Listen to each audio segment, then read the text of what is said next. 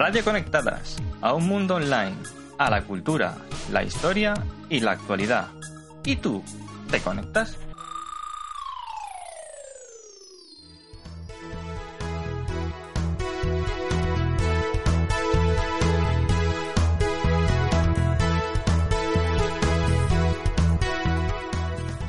Buenos días, bienvenidos y bienvenidas al informativo de Radio Conectadas, actualidad semanal. Acabamos ya este mes de abril con nuestro repaso por los principales titulares de España, pero también del resto del mundo, como siempre. Mi nombre es Tania Lezcano y hoy me acompañan Jessica Murillo y Alba Ferrera. Comenzamos.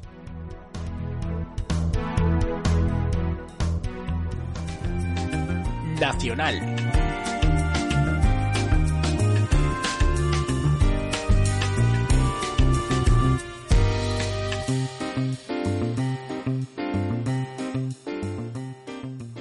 Muy buenos días a todas y a todos. Mi nombre es Jessica Murillo Ávila y vamos con las noticias nacionales. Es jueves 30 de abril y estos son los titulares. La Fiscalía exculpa al PP de delito fiscal. El portavoz adjunto del PP, Agustín Conde, olvidó declarar al Congreso una empresa y una asesoría última sesión de control antes de la campaña electoral. El Sorranto arde a menos de 20 millas de Mallorca. Las manchas del Oleg Naidenov podrían tocar la costa de Gran Canaria y Tenerife este mismo viernes. Aguirre quiere prohibir a las personas sin techo dormir en la calle.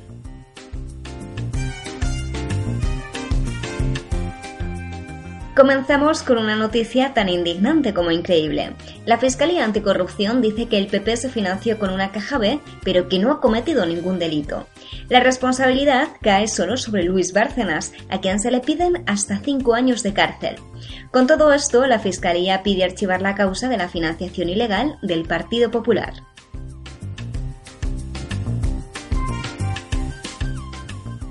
y al PP se le acumulan los problemas. El portavoz adjunto del PP en el Congreso, Agustín Conde, olvidó declarar al Congreso, como era su obligación, que administraba una empresa y una asesoría. No comunicó que tenía una empresa en el sector energético y que asesoró al Banco Santander en cuestión de impagos. Como era de esperar, él se defiende, dice que es legal, que el Congreso le dio el ok a su pluriempleo, que no tiene nada lo que avergonzarse ni que esconder y que va a remitir a la Cámara sus declaraciones de renta. No contento con esto, se indigna y dice que lo que está pasando es una cacería contra los miembros del Partido Popular. Su partido se suma a la teoría de la mano negra y le sirve con que actualice la situación y dé las explicaciones oportunas. El de Agustín Conde es el último caso que hemos conocido cuando todavía resuena el de su compañero de filas, el de Vicente Martínez Pujalte, al que investiga Hacienda, así como a Trillo. El Congreso dice que confía en sus diputados, pero hay partidos a favor de restringir al máximo esa ley de incompatibilidades. Por su parte, el PSOE e Izquierda Unida piden que se investiguen a Pujalte y a Trillo por un posible tráfico de influencias. Como Trillo ya no es diputado sino embajador, tendrán que buscar otro sistema para que rinda cuentas. Lo más sorprendente es que a pesar de todos estos hechos, el Congreso aún no tiene ningún castigo para aquellas personas que no dicen toda la verdad en su declaración.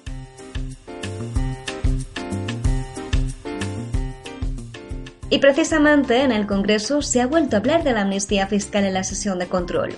El PP defiende su trabajo con mensajes como que ha aflorado mucho dinero oculto, que no borra el delito y que no perdona a los contribuyentes. Ahora añade un nuevo argumento, que Grecia, con un gobierno socialista, también se sube al carro y va a hacer una amnistía fiscal. Además de este tema, en la sesión de control, más de lo mismo, la corrupción, que ya se ha convertido en parte del Partido Popular, al que le exigen además la lista de defraudadores y le echan en cara su reforma laboral. Y como casi siempre, el presidente echando mano de la herencia recibida y Montoro que no quiere demitir. El próximo pleno, en campaña electoral.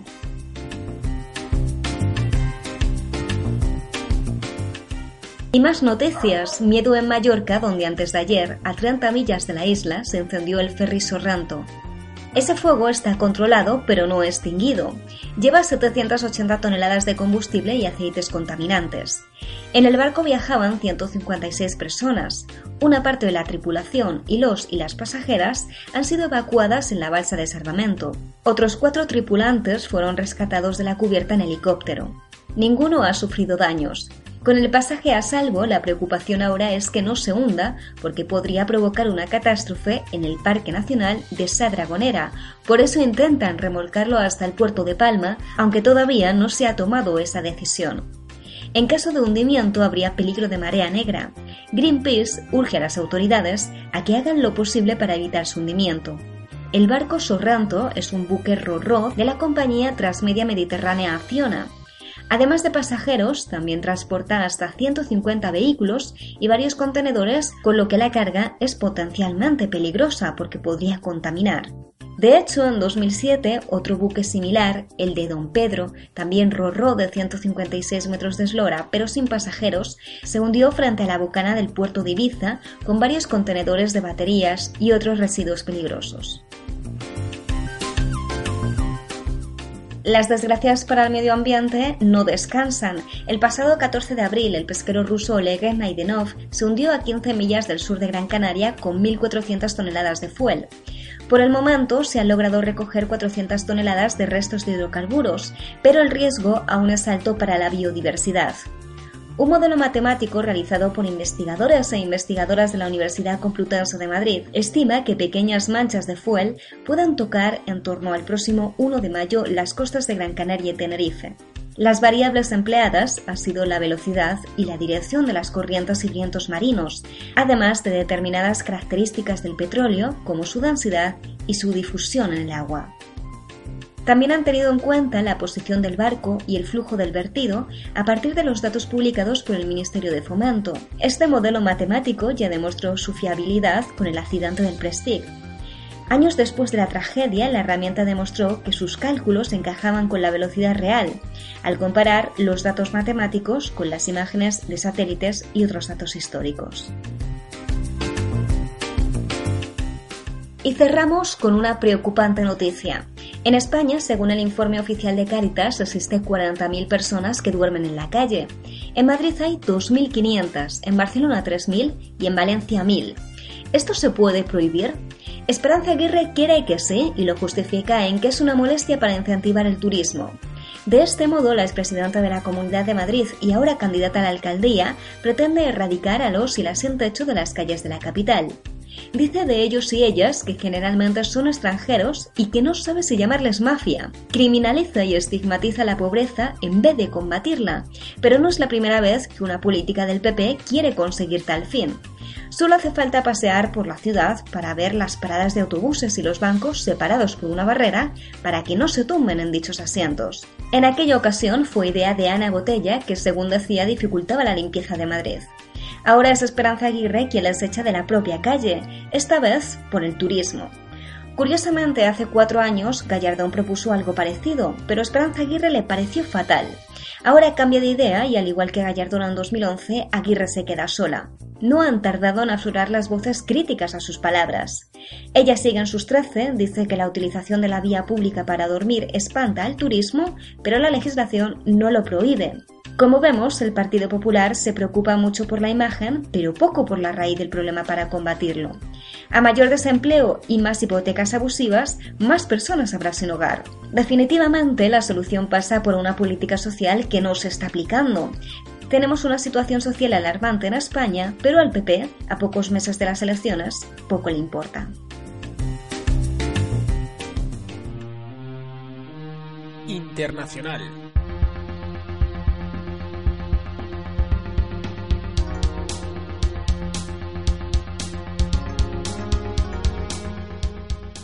Muy buenos días, soy Alba Ferrera y comenzamos, como siempre, con Europa. La Unión Europea centra sus actuaciones en el terrorismo. El pasado martes se presentaron dos novedades en la nueva estrategia de seguridad en la Unión Europea, la creación de un centro antiterrorista a nivel europeo y un cambio en la definición europea de terrorismo. Hablan de novedades respecto a la lucha antiterrorista, de una batalla marco común entre las fuerzas de seguridad de los Estados miembros a través de la creación de ese centro del que no se ha dado mucha información, sí que dependería de Europrol, la agencia comunitaria que ayuda a los estados en su lucha contra el terrorismo y contra delitos como el tráfico de drogas y de seres humanos.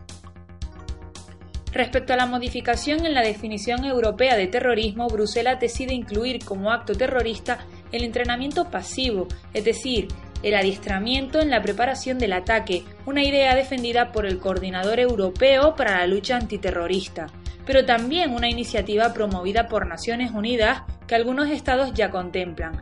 Esta novedad, si tiene fecha, será incorporada el próximo año. Terrorismo y más terrorismo. Otra iniciativa que yace en Internet recibirá un mayor impulso de la Comisión Europea, la cual consiste en detectar y retirar material con apología del terrorismo. También se ha declarado que Bruselas destinará 10 millones en el ámbito de la prevención, 5 para las fuerzas judiciales nacionales que trabajan casos de combatientes extranjeros y la otra mitad para países del Sahel y el Magreb concretamente a gobiernos que actúan como intermediarios de la problemática que acecha para neutralizar mensajes de este tipo. La donación de sangre como homofobia encubierta. Seguimos con la unión. El Tribunal de Justicia permite excluir a los homosexuales de la donación de sangre. Una sentencia polémica, a la luz está, que se ampara en reproduzco el riesgo de contraer enfermedades infecciosas. Los antecedentes de esta sentencia nos trasladan a Francia, donde fue la justicia del país la que elevó la cuestión a nivel europeo. Recordemos el caso concreto. El 29 de abril de 2009, un médico rechazó la donación de sangre del señor Leyer debido a las relaciones sexuales que había mantenido con otro hombre. El médico se basó en una orden ministerial francesa que permite excluir permanentemente a los homosexuales de la donación. Por supuesto, el ciudadano recurrió, elevando la cuestión al Tribunal de Justicia de la Unión Europea. Si fuera donación económica, otro gallo cantaría aquí. Pero como ese no es el punto, seguimos. El tribunal deja en manos del país francés decidir si sus leyes son proporcionales al riesgo y si la evidencia científica disponible basta para justificar tal medida. El gobierno francés alega que existe un periodo inmediatamente posterior a la infección viral en el que aunque se hagan pruebas del VIH no es posible detectar el virus en el enfermo. Y como enfermos potenciales etiquetan a los hombres homosexuales, claro, presentando supuestos datos que confirman mayor, esa mayor situación de riesgo. Aquí vamos a hacer un apunte, se señala a los homosexuales al colectivo como tal sin contemplar a las personas heterosexuales que mantienen prácticas homosexuales, una cifra mucho mayor de lo que se piensa.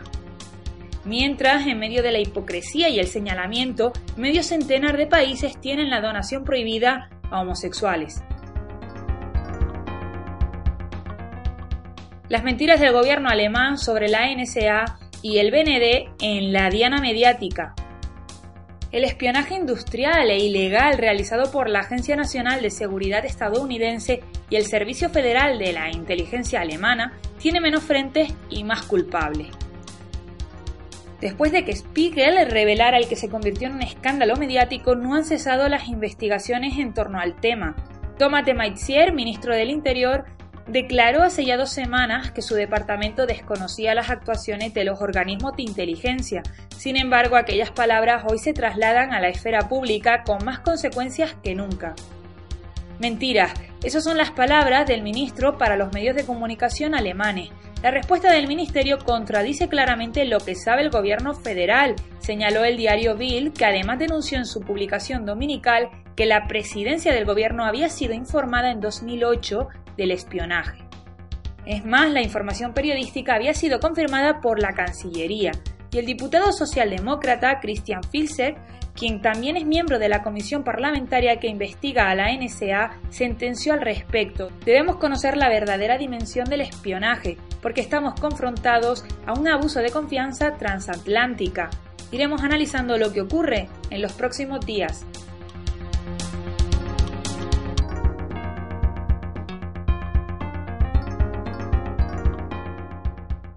Asia. Las tensiones se disparan en Nepal tras la pésima gestión del terremoto que mató a más de 5.000 personas.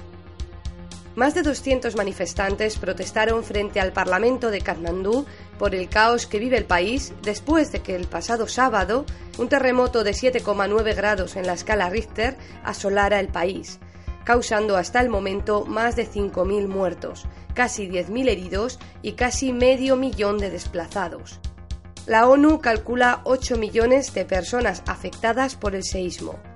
Para empezar, el primer ministro nepalí, Sushil Koirala, tardó 72 horas en dirigirse a la población y no expuso ningún plan concreto de actuación. En Katmandú muchos residentes duermen a la intemperie y escasean los recursos. Además, se hace casi imposible desplazarse a muchas aldeas en áreas montañosas, donde se podrían recuperar los cadáveres de más fallecidos, ya que tantos días después la posibilidad de encontrar supervivientes es casi nula. Precisamente las montañas de la cordillera del Himalaya en Nepal han sufrido una serie de aludes peligrosos para las expediciones que se encuentran allí. La ineptitud del gobierno ha provocado frustración e indignación entre el pueblo nepalí, que ha salido a la calle para protestar mientras colabora en las tareas de rescate. Indonesia ejecuta a ocho personas condenadas por narcotráfico. La madrugada del miércoles hora local, eran aproximadamente las 7 de la tarde del martes en España, el gobierno indonesio fusiló a ocho personas condenadas por tráfico de estupefacientes en la prisión de Nusa Kambangan, al sur de Java, a unos 830 kilómetros de Yakarta. Una de estas personas era indonesia y las otras siete extranjeras, un brasileño, dos australianos y cuatro nigerianos. Una filipina se salvó en el último minuto después de que una persona sospechosa de haberla reclutado y engañado se entregara a las autoridades. Un francés de 51 años también está condenado a muerte, pero fue retirado de la lista de ejecuciones de esta semana debido a un recurso. De cualquier manera, esto no garantiza que no vaya a ser ejecutado en el futuro. Indonesia llevó a cabo estas condenas a muerte a pesar de las peticiones de clemencia internacionales, la Unión Europea, Francia y Australia enviaron una petición conjunta y advirtieron al gobierno indonesio de las consecuencias en la comunidad internacional. De hecho, Australia anunció ayer que retirará a su embajador del país. Aún así, Yakarta se mantiene inflexible en cuanto al uso de la pena capital en casos de tráfico de estupefacientes. El país reinstauró este castigo en 2013, tras cinco años de tregua. Actualmente tiene a más de un centenar de prisioneros en el corredor de la muerte por narcotráfico, terrorismo y otros tipos de delitos. La pena de muerte por narcotráfico también se mantiene en otros países, como Malasia, Singapur, Vietnam y Tailandia. Condenan a cadena perpetua al capitán del ferry surcoreano hundido. Tras ser exculpado de los cargos de asesinato por el anterior tribunal, este martes, Lee Jun-seok ha sido condenado por la Corte de Apelaciones de Gwangju a cadena perpetua por la muerte de 304 personas el 16 de abril de 2014. Esta sentencia es sin duda más dura que la de noviembre, cuando un tribunal de distrito le condenó a 36 años de prisión por negligencia y abandono de pasajeros en medio de una crisis. El entonces capitán ordenó a los pasajeros y pasajeras permanecer en el buque en lugar de evacuarlo, aunque él luego fue de los primeros en ser rescatado. El juez consideró que había acabado de forma prematura con la vida de los estudiantes que viajaban en el barco, que esto había dañado la imagen de Corea del Sur en el exterior y no podía justificarse de ninguna manera.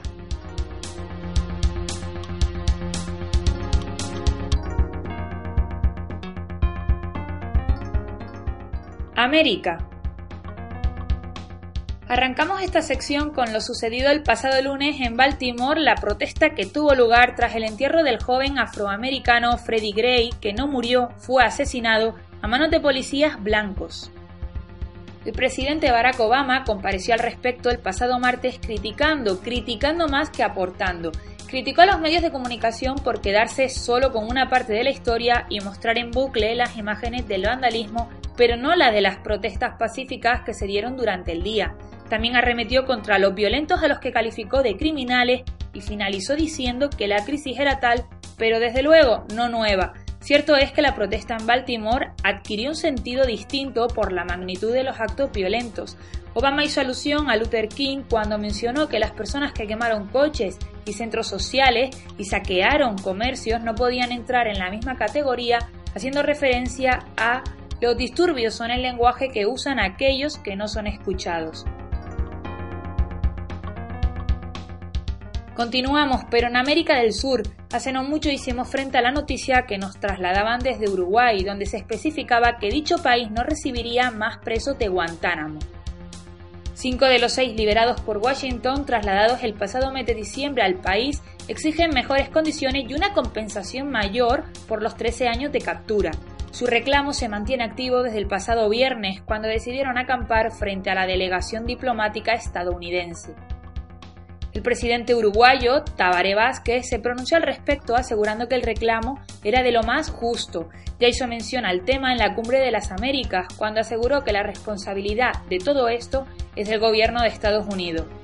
Lo que sí es cierto es que el gobierno de Montevideo está ayudando a los refugiados a redactar una carta con sus peticiones. Tengamos presente que no pueden traerse a sus familias por razones más que evidentes, no tienen recursos principales y tampoco pueden reunirse con ellas porque carecen de pasaporte. ¿Qué pueden hacer entonces? Nos trasladamos muy cerca del país responsable de la noticia anterior. Nos trasladamos a México. La historia de una joven de 22 años encadenada en una tintorería en el sur de la capital ha conmocionado al país. Lo hace mientras continúa la impunidad del Estado mexicano. Durante dos años, esta joven ha vivido el más crudo tormento como esclava, una esclava en el siglo XXI. La situación cesó tras darse cuenta hace unos días que la cadena que la mantenía retenida se encontraba floja. Escapó y pidió auxilio. Sus captores eran sus jefes, con los que había comenzado a trabajar hace seis años. Fue en 2013 cuando dejó de recibir un salario y comenzaron los maltratos.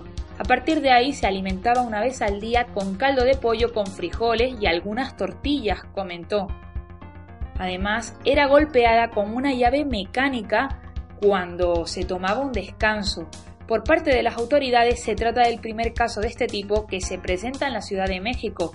Que se sepa, matizaría yo mientras el Congreso trabaja una ley contra la trata de personas que aún aguarda la aprobación en el Senado.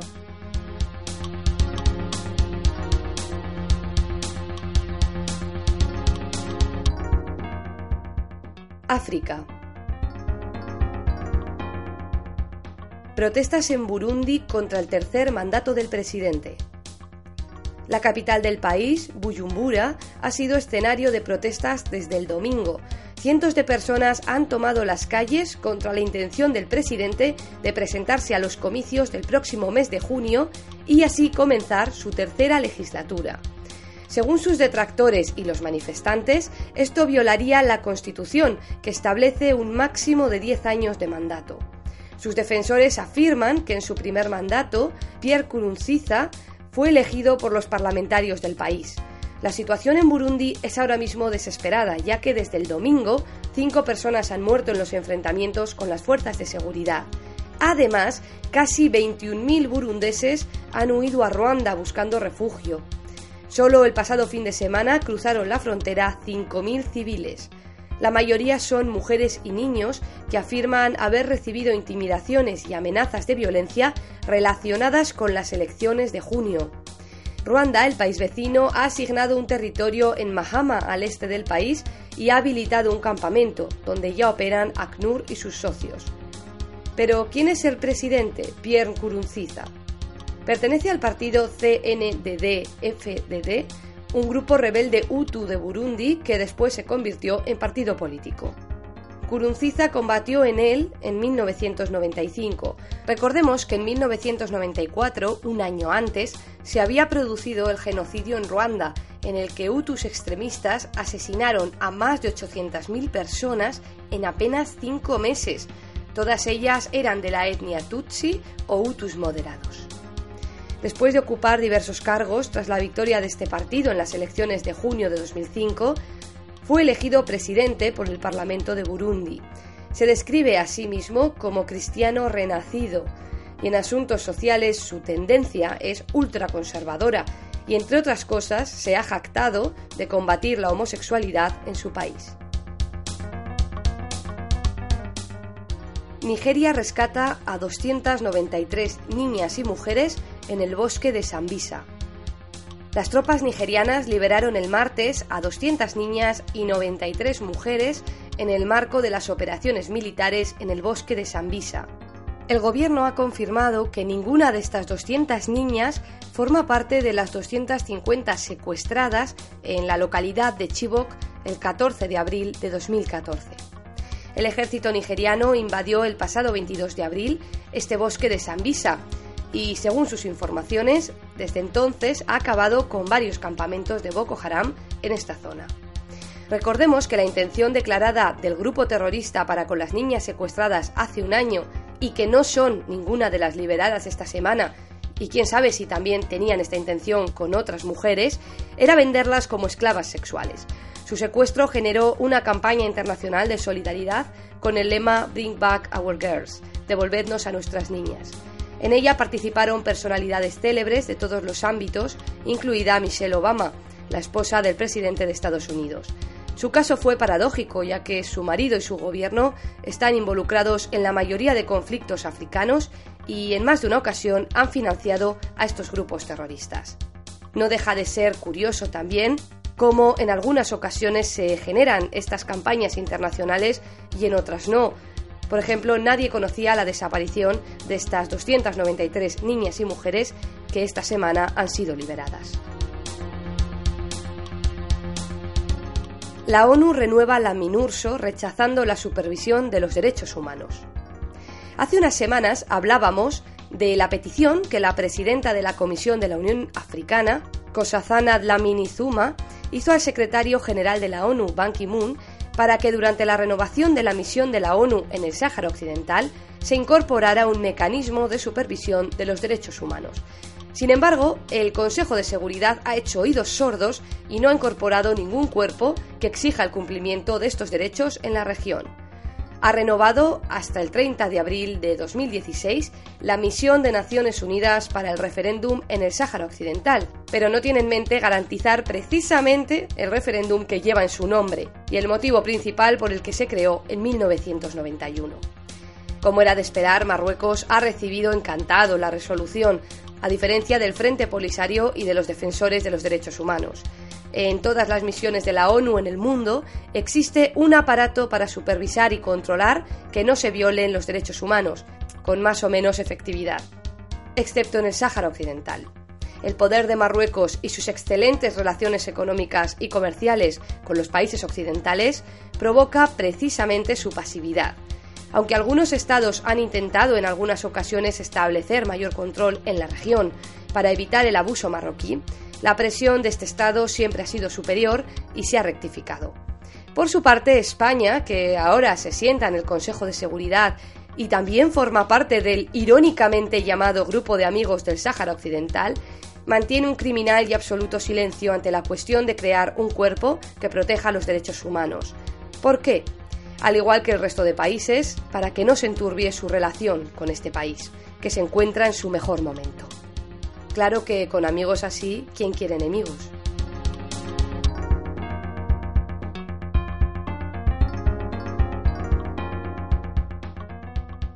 Oceanía. El Gobierno central y los estados de Australia acuerdan legislar conjuntamente contra la violencia de género. Actualmente los distintos estados del país tienen sus propias leyes para esta cuestión, lo cual supone un problema muy grave para las mujeres, especialmente las que viven en lugares fronterizos. ¿Por qué?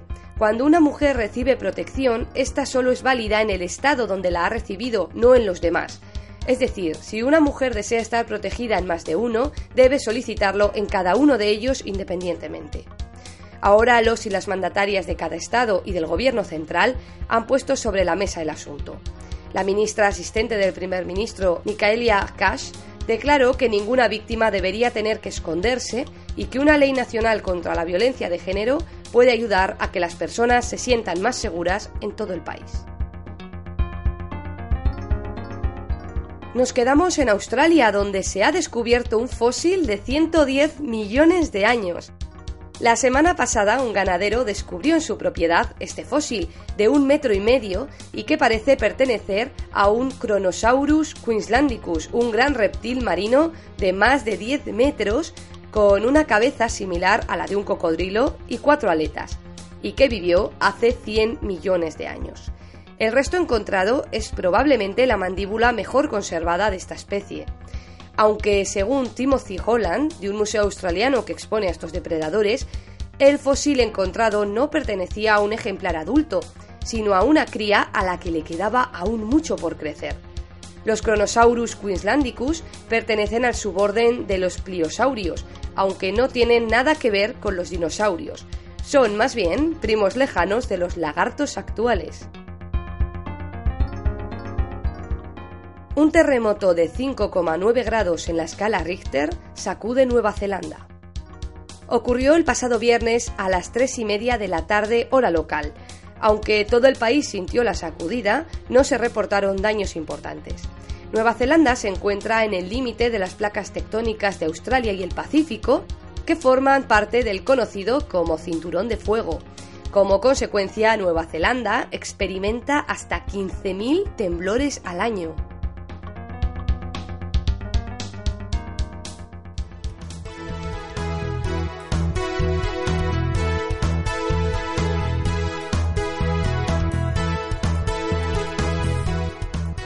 Hasta aquí toda la actualidad semanal, ya terminamos. Muchas gracias por estar con nosotras y os recordamos que el domingo tenemos una cita con nuestro programa más cultural, Crearte. Hablaremos sobre la diversidad cultural, un tema sin duda de actualidad. Por lo demás, como siempre, estamos en contacto en nuestra página web radioconectadas.com y en las redes sociales como Radio Conectadas. Muy buenos días.